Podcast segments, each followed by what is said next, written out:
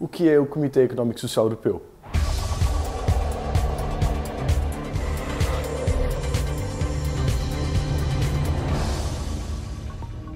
O Comitê Económico e Social Europeu é uma instância consultiva composta por representantes de organizações de trabalhadores, de empregadores e de outros grupos de interesse com o objetivo de representar a sociedade civil.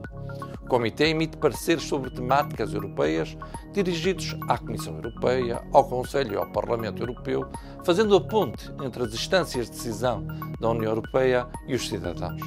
Desempenha três funções essenciais garante que as políticas da União Europeia refletem devidamente a realidade económica, social e cívica, a construção de uma Europa mais participativa e mais próxima dos cidadãos e a promoção dos valores da União Europeia e as organizações da sociedade civil na sua globalidade. Criada em 1957 com o Tratado de Roma, conta com 350 membros de todos os Estados-membros da União Europeia e tem sede em Bruxelas. Os membros são designados pelos governos nacionais e nomeados pelo Conselho da União por períodos renováveis de cinco anos.